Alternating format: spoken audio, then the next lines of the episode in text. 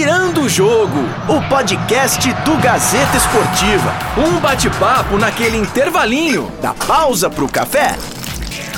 Seja muito bem-vindo. Este é o Virando o Jogo, o podcast do Gazeta Esportiva, aquela pausa pro café onde a gente fala de futebol. Eu sou o Felipe Esboril e comigo Vinícius Sacomani. O que temos no cardápio de hoje, Vini?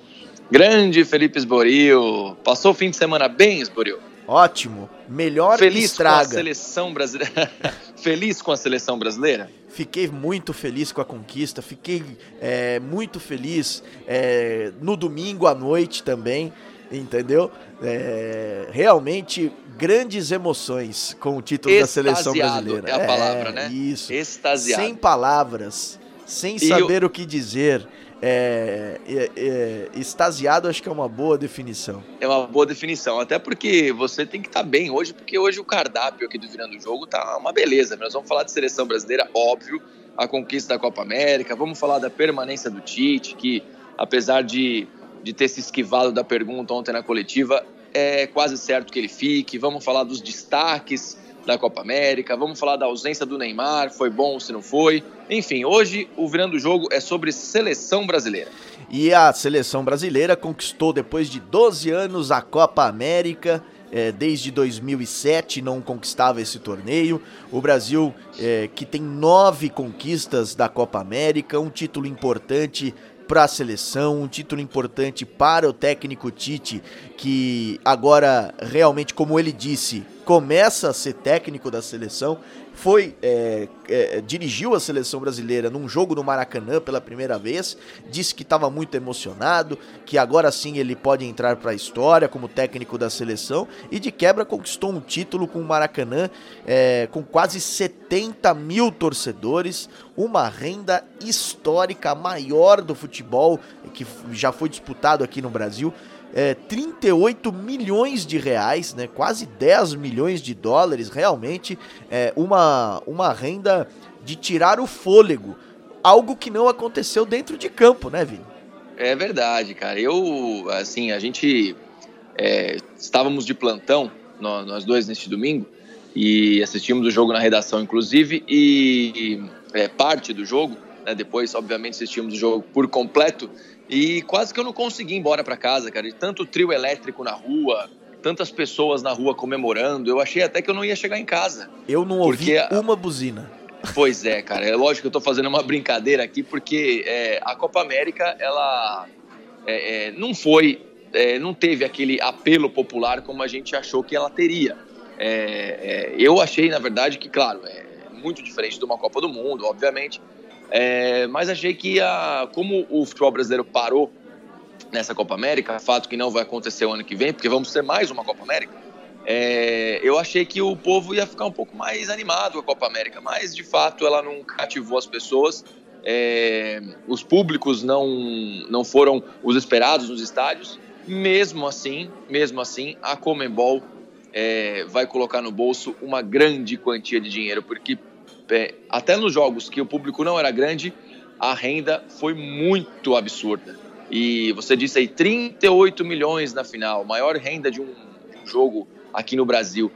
E, bom, enfim, é, a Comebol é, ficará com boa parte desse dinheiro e a seleção brasileira, é, é, é ainda não apresentando um bom futebol, fez o que deveria fazer. É, ganhou do Peru, teve uns sustos ali, sofreu um pouquinho, que a gente vai comentar aqui durante o Virando o Jogo, mas é, é, era uma obrigação, né, Esboril? Obrigação do Brasil conquistar essa Copa América. Não, tinha, não tenha dúvida disso, o Brasil era, era favorito, é, tinha a obrigação de conquistar esse título, como você disse. É, é, tinha um time mais forte, mais experiente, com jogadores mais importantes. Por isso, é, realmente mereceu esse título é, em cima de uma seleção que poderia ter sido uma Argentina, que poderia ter sido um, um Uruguai, que poderia ter sido outra seleção, Mas enfim, caiu o Peru e, e, e a seleção brasileira com certeza é, fez o papel conquistando esse título é, importante. Gostaria de destacar alguns jogadores, algumas pessoas deste elenco. Começando com Daniel Alves, que foi eleito craque do torneio, foi o capitão depois do Neymar, é, foi escolhido capitão depois do Neymar ter é, sido cortado, né? É, a dúvida é Neymar fez falta, o Daniel Alves cumpriu o papel de, de, de, de capitão, de líder do grupo? Na minha opinião, sim. Ele fez é, um ótimo papel de líder, foi muito bem, liderou a seleção dentro e fora de campo, é, mostrou é, que tem o respeito dos jogadores e jogou muita bola. Realmente foi o melhor jogador do torneio é, com a seleção brasileira e fora dela também, melhor que todos. É, você concorda com isso também? Concordo, concordo, sim. O Dani Alves é, bom, desde o, da saída dele do Barcelona, que ele escolheu é, ali passar por alguns clubes e, e, e ter uma, é, uma vida fora do Barcelona depois de tanto tempo na Espanha, passou pela Juventus, depois é, ficou no Paris Saint-Germain, o time agora que ele, que ele decidiu não renovar o contrato dele. É, o Dani Alves é um cara espetacular dentro de campo. Ele, algum, como todo jogador, faz as suas é, fala um pouco, um pouco demais, né?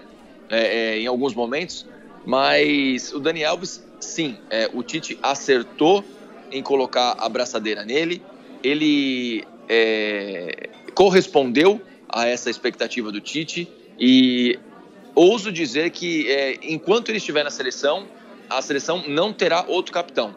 É, a gente não sabe, isso é uma dúvida que fica agora, porque ele já está com 36 anos, é, não sabemos se para o ciclo agora da Copa do Mundo, que certamente terá uma renovação é, no, nos próximos meses, nas próximas convocações, para as próximas competições, é, se ele permanecerá na seleção.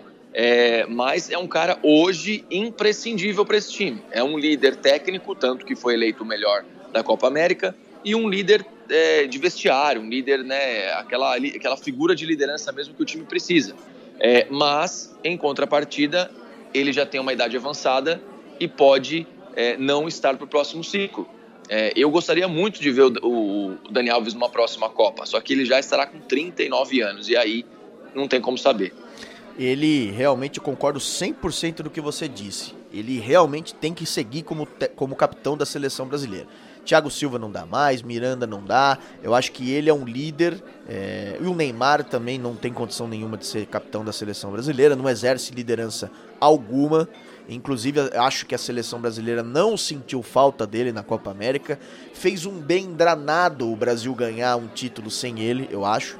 É, acho que o Brasil foi muito bem. É... Mostrou, ó, não precisamos, não somos totalmente dependentes do Neymar.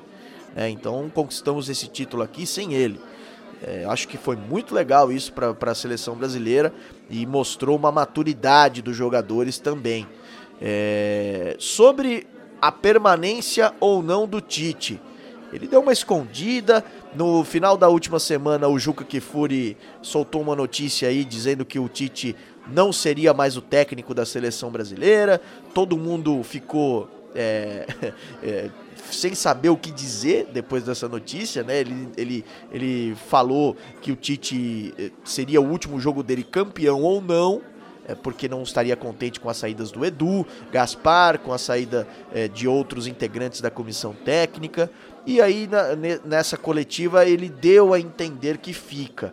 Nenhum momento ele disse: Olha, eu vou continuar aqui na seleção brasileira, tal, tal, tal. Mas é, deu a entender que fica. Eu acho que ele tem que ficar também. Não, não tem que ir para outro lugar, não. Tem que seguir o trabalho bom que ele está fazendo. Agora é pensar nas eliminatórias, na classificação da seleção brasileira para a próxima Copa América. Você acha que ele deve ficar também? É verdade. É, só antes de falar do Tite, eu só gostaria de lembrar o senhor aqui que nós não tomamos o nosso café. Puxa vida, é verdade. É verdade. Eu estou sentindo falta da conversa, estou sentindo falta de alguma coisa. Eu falei, ué, mas tá, mas tá um pouco diferente das últimas aqui. Eu vou... Aí eu fiquei pensando, eu falei, pô, precisamos do nosso café. Então, enquanto eu, eu comento aqui do, do que você falou sobre o Tite, você faça o nosso café, por favor. Eu faço. É a emoção de ser campeão. É emoção, exatamente. É aquela, aquela consternação, né? A gente ainda não ainda tá no clima do jogo, né? Fica difícil de, de, de comentar. Mas vamos lá. Enquanto você faz o café e falar um pouquinho do Tite. É, acho que o Tite, sim, tem que continuar na seleção. É, é, eu acho que é, ele mesmo tem uma pressão interna, e ele já disse isso em algumas coletivas. É, o Tite ficou muito frustrado é, o ano passado na Copa do Mundo, quando foi eliminado nas quartas de final. E, e, ele se mostrou ali, ele, ele viu que ele errou em algumas coisas, falou publicamente, e acho que ele tem um perfil é, de, de, de, lidar com os erros dele e consertar esses erros. Nessa Copa América a gente já viu pelo menos naquela questão das substituições um pouco mais rápido, que ele foi um pouco mais é, é, é, preciso nessas substituições, foi um pouco mais rápido, fez o que tinha que fazer. Algumas convicções dele, principalmente no esquema tático, que a gente só acha que ele tem um esquema tático e permanece com aquilo até o final, ele tem que mudar ainda. Acho que isso com o tempo ele muda.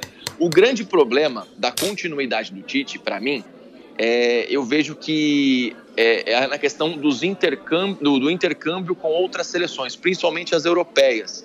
Porque o, o, Brasil entra agora numa, numa fase que o ano que vem já tem a Copa América. Aí é, vai ter as eliminatórias é, no, ao mesmo tempo. E a gente sabe que a seleção brasileira vende os amistosos para empresas que pagam um valor muito caro para o Brasil fazer aqueles amistosos nos Estados Unidos contra El Salvador, contra Tahiti, contra é, Costa Rica, e, e, enquanto os europeus lá é, é, jogam contra Alemanha, Holanda, França, Itália, Espanha, é, Portugal, enfim. E esse intercâmbio fica cada vez mais difícil porque agora, nas datas FIFA, é, os europeus têm a Nations League, que inclusive Portugal ganhou a primeira edição agora há pouco, há uns meses atrás. E aí fica difícil esse intercâmbio. Eu acho que a CBF tem que pensar um pouco mais nisso, até pensando na continuidade do Tite mesmo, para ele ter é, é, é, adversários à altura da seleção brasileira. Porque se chegar numa Copa do Mundo, você é surpreendido taticamente, como o Brasil foi pela Bélgica, e aí vai tudo por água abaixo. Aí é, fica difícil. Eles disseram sobre esse assunto na entrevista coletiva ontem, depois do título, é, principalmente o Clever Xavier, que é o auxiliar técnico do Tite. Ele disse que foi feito tudo é, pela empresa e tudo pela comissão técnica para que adversários mais fortes fossem enfrentados. A agenda que, que não ajudou, a agenda das seleções é, que não ajudou. Agora, até que ponto isso pode ser é, algo que vai atrapalhar a seleção brasileira? Não sei. Enfrentar adversários é, fortes vai preparar melhor a seleção brasileira? Claro que sim. Claro que sim. É, o Brasil precisa enfrentar adversários mais fortes, até porque nas últimas, se a gente pegar as últimas eliminações do Brasil em Copas do Mundo, foram todas por para, para clubes europeus, para, para times, seleções europeias. Quer dizer, é, o Brasil sempre acaba afinando, por quê? Porque não enfrenta esses times, não sabe como é que joga, o enfrentamento é baixo. É, e quando essas seleções enfrentam o Brasil, elas não vêm com o time titular. Né? Elas não vêm justamente por causa desses, desses torneios que você citou aí. Né? E agora mais um deles importante, como a Nations League. Quer dizer, é, o Brasil precisa se preparar para as eliminatórias, mas também pensando num bem maior que é a Copa do Mundo. Enfrentar clubes mais fortes, seleções mais fortes, para que isso se torne uma rotina e o Brasil saiba como o adversário joga. Né? É, e, Exatamente. E, inevitavelmente, é, é, eu acredito que o Brasil é, não vai enfrentar muitos europeus até, o, até a próxima Copa do Mundo. É, é, claro que todo o ciclo é feito pensando na Copa do Mundo. E eu acredito que aí tem até uma certa. É, vamos dizer, vou achar a palavra certa aqui, uma certa é, predisposição da FIFA em excluir os times sul-americanos. Eu vou tentar explicar a minha forma de pensar.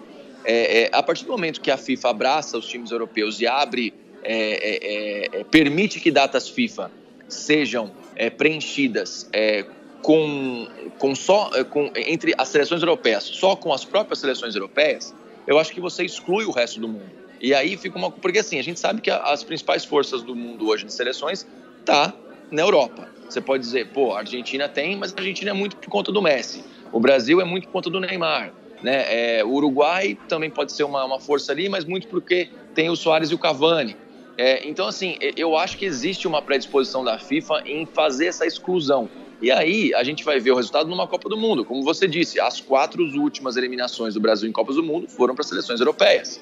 Porque você chega lá, bate de frente com os caras, os caras têm um esquema tático todo definido, né, muito mais evoluído que, que o Brasil, e isso dito até pelos jogadores, né? Não é a gente que está dizendo que os jogadores falam isso, que, que a evolução tática na Europa é coisa de anos-luz à frente do Brasil. E aí, quando você é, enfrenta essas seleções, é surpreendido. E aí a situação fica difícil. É, é verdade. O seu café ficou pronto. Você quer demerara ou mascavo? demerara você foi bem agora. Não, eu prefiro mascavo. Então tá, é, tô passando aqui para você o, o tá, pote. Muito então obrigado. Você, você adoce o seu café, porque o meu é sempre sem açúcar. Sem açúcar. Como... Você tinha dito, você tinha dito é, é, na questão do destaque, você citou o Dani Alves, a gente tem que não pode deixar de citar também o Everton, né? Que foi uma grata surpresa nessa, é nessa Copa América, né? Acho que ele, inclusive, foi um dos. Depois do, do Daniel Alves, foi o melhor jogador da seleção brasileira e foi eleito artilheiro da competição com três gols. É, pois é, o Tite até falou na coletiva que, que perguntando, né, se poderia jogar Neymar e Everton juntos na seleção. O Tite falou que sim, né? Por que não? Claro. Jogar Neymar e Everton juntos, né? É assim como o Messi, é, que jogava pelo lado do campo um pouco mais há uns anos atrás, quando ele tinha é, é, uma, uma parte física um pouco melhor. É, e agora o Messi está jogando centralizado. Eu acho que vai acontecer a mesma coisa com o Neymar, viu? Ele já vem jogando dessa forma no Paris Saint-Germain vem jogando bem no, no, no dentro da, das possibilidades dele, né? Dos poucos jogos que ele fez, que as contusões deixaram ele fazer esse ano. É, mas eu acho que, que ele pode jogar centralizado ali, o, o, Everton aberto de um lado, talvez o Gabriel aberto do outro, o Firmino na frente, enfim. Aí o Tite vai ter um tempo aí para definir essa seleção para as próximas competições. E a gente também tem que destacar alguns pontos da seleção brasileira que não levou gols é, durante todo o torneio, só levou gol ontem na final. Ficou é. aí cinco jogos sem levar gols. É, é uma defesa sólida, uma defesa respeitável. É, e com um goleiro que trabalhou muito bem, o Alisson, né? É, ele esse foi é um, muito bem mesmo. Esse é um ponto que a gente tem que destacar da seleção brasileira. É, a defesa foi muito bem. Né? Foi, e aqui, enquanto a gente assistiu o jogo nesse domingo, é, quando saiu o pênalti para o Peru, é, a nossa primeira reação, é, porque a gente estava acostumado, é, bom, a gente está acostumado com a arbitragem do Brasil aqui, enfim, aquela coisa toda que a gente já sabe. É, é, eu achei no momento, achei pênalti, porque é, aquela, você, quando você, o Thiago Silva abre o braço, você tem aquela impressão de você expandir o seu corpo, né? Você aumentar é, é, o, a, o, seu corpo para você interceptar a bola. Só que, é, escutando o Tite ontem, depois eu fui dar uma, uma pesquisada, é, o Tite falou que o pênalti não existiu. E é verdade, nessa nova regra da arbitragem, nessas novas é, é, situações agora que eles estão colocando na arbitragem, o pênalti do Thiago Silva, ele não tem que ser marcado. Porque a regra mudou. O braço utilizado para o apoio não caracteriza infração mais. Isso é uma coisa importante, porque eu, na verdade, eu não sabia. É, para mim, na hora que eu vi o lance, tinha sido pênalti. Mas agora, nessa nova regra, que entrou em vigor, se não me engano, em junho, no mês passado, é, repetindo, o braço de apoio não caracteriza infração. Ou seja, o Brasil ele poderia ter terminado a Copa América sem levar um gol. A defesa terminar 100% de aproveitamento né, na questão de não tomar gols. E isso é importante deixar claro aqui para o pessoal também, né? Aliás, é, não foi só esse erro da arbitragem, foram vários ao longo da Exato. competição. Ontem mesmo tivemos o, o, o, problema do Gabriel Jesus, que foi expulso injustamente, né? Injustamente é, ficou bastante chateado, chorou, enfim, é, pediu desculpas depois, deu até uma porrada ali na cabine do VAR. É, foi nervoso. Ele ficou muito bravo. E outros erros aconteceram, por exemplo, como a expulsão do Messi, é, pênalti da Argentina em cima do Brasil que não foi dado. Realmente, mesmo como o VAR, a arbitragem foi protagonista negativa dessa competição. É, eu também achei. É, o Tite falou ontem, né? Desceu o cacete no árbitro, inclusive, no VAR, falou bastante disso. É, além desse pênalti do Thiago Silva, que, que o Tite falou desse erro, é, como você disse, da fase semifinal para frente, não que antes não tenha acontecido, mas da fase semifinal, tivemos os dois pênaltis da Argentina, pelo menos um, na, na, no meu modo de ver ali, aconteceu. É, é, o pênalti também, é, ontem, o pênalti em cima do Everton Cebolinha, para mim, é, é, um jogo de corpo, é ombro com ombro ali. É, é, é, óbvio que o, que o, Everton ia cair porque ele é mais franzino, mais é, fraco do que o zagueiro da, do time do Peru. Mas é, é, achei que não foi nada também. Expulsão do Gabriel Jesus, como você disse, pelo amor de Deus, é uma jogada normal, jogada é, de jogo. nem para cartão amarelo era. E, bom, enfim, a arbitragem deixou muito a desejar e a, a, esperança que fica é que, é, assim como a gente pede uma renovação na seleção brasileira, que é um assunto que a gente vai falar daqui a pouco, a gente pede também uma renovação da arbitragem, né? Pelo menos não de pessoas, mas de conceitos, né? É, porque, porque dá a impressão que nem os próprios árbitros sabem o que estão fazendo, da, da, não sabem das regras que estão colocando no campo. É, é realmente uma arbitragem perdida, sem qualidade, é, prejudicando as seleções. Realmente acho que é, o Brasil e, e, a Comebol precisam é, melhorar nesse quesito, principalmente no Campeonato Brasileiro. Enfim, que os árbitros aqui também sofrem alguma pressão. É, o Campeonato Brasileiro agora com o VAR em todos os jogos.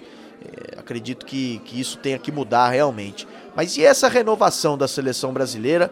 É, acredito que tenha que acontecer a partir de agora, né? Tenha que acontecer. Ah, tem que acontecer. Você não tem. acha? Não, acho, acho. Tem que acontecer sim.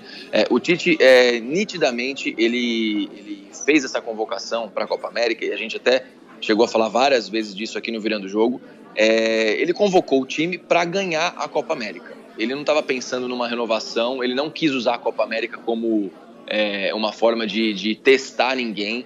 Ele chamou os caras que ele confiava e para ganhar, até porque isso dependia é, a permanência dele no cargo. A gente sabia que a pressão no Tite estava muito grande. É, depois da Copa do Mundo, o Tite chegou como um deus na Copa do Mundo e depois da Copa começou a sofrer muita crítica, é, algumas delas merecidas, por sinal. É, mas agora a gente pede uma renovação, até porque é, tem um dado interessante aqui que eu peguei: é, dos 23 convocados, 14 estiveram na Copa do Mundo. Desses 14, 7 jogadores é, têm mais de 30 anos, 30 anos ou mais. E desses 7, todos defensores. Então a renovação é cada vez maior, principalmente no setor defensivo, que é o melhor setor do Brasil. É um paradoxo, é, né? Muito é louco. É um paradoxo, né? Exato, é muito louco isso. Como é que vai mexer aí... num negócio que tá ganhando, que, tá, que não tomou é. gol? É, é, é, difícil. Tem pois que, é difícil. Tem que ser devagar. A gente, a gente tem que, a gente tem que é, ser muito cuidadoso nesse caso, porque a gente sabe que no, pro próximo ciclo da Copa, Marquinhos vai, vai ainda vai estar, tá, mas a gente não sabe. Por exemplo, Thiago Silva, não sabe. Miranda, com certeza não vai estar. Dani Alves, acabamos de falar aqui, não sabemos também. Fernandinho, possivelmente não. É, desses jogadores também, mais de 30 anos, tem o Fagner, que é o, o hoje o principal é, reserva do Dani Alves. Tem o Cássio, que atua como terceiro goleiro. Enfim, é muitos jogadores. Na frente a gente sabe que a renovação vai ter. É, o Tite já começou, né? Richardson, David Neres, tem o Vinícius Júnior, né? E, e, ali é um, é um, pouco mais fácil, né? O Neymar ainda vai, vai chegar na, na Copa com 30 anos, enfim. É, mas no setor defensivo ali, o Tite vai ter que se virar nos 30 para conseguir fazer uma renovação ali. É isso então, né? Seleção brasileira campeã, vamos comemorar. O, hoje vamos. É, eu, vou, eu pago o almoço para você. E ah, o café, que beleza. Né, vamos comemorar, vamos, vamos. A seleção brasileira merece, né? Fazia tempo que não conquistava um título. Então, após o trabalho hoje, pagarei o almoço. Que beleza, que beleza. A gente nem chegou a fazer aposta no último podcast, né? Não. Sobre o jogo do, sobre o jogo contra o Brasil e Peru. É, mas enfim, tudo bem. É, é, você paga o almoço hoje e eu pago. Já é feriado amanhã, né? É, é verdade. nesse, nesse 9 de julho. É verdade. A, a, a, pergunta é simples, a pergunta é jornalística. É, o senhor trabalha no feriado? Trabalho. Foi difícil conseguir, mas eu trabalho. então, beleza. Maravilhoso. Maravilhoso. Eu também trabalho, estarei aqui e estarei indo para o meu quarto domingo seguido de plantão. O meu, o meu já é o segundo, mas teremos ainda três pela frente. É, é isso aí. Vamos trabalhar? Vamos lá. Então, muito obrigado pela audiência de sempre. O Virando o Jogo fazendo um grande sucesso aí na, nos aplicativos de streaming, no site gazetesportiva.com e a gente quer muito a sua opinião, né, Vini? É verdade, a gente agradece demais. A gente teve uma grata surpresa no nosso último podcast, né, Esboril? É mais aí de 5 mil views, é, 5 mil audições, né? Seja como for aí que o pessoal chama. Mas a gente fica muito feliz aí com o retorno do Virando o Jogo. E interaja com a gente, entre no, no, no site gazetesportiva.com, deixa lá seu comentário, entra no Facebook também do Gazeta Esportiva, é, digita lá hashtag virando jogo, que a gente acha o seu comentário e nos próximos podcasts a gente conversa com você. Legal, é isso. Vamos trabalhar? Vamos embora. É isso aí, então muito obrigado pela audiência de sempre e um abraço a todos. Um abraço, uma grande semana a todos. Falou, Esboril, um abraço. Tchau. Virando o Jogo, o podcast do Gazeta Esportiva. Um bate-papo naquele intervalinho da pausa pro café.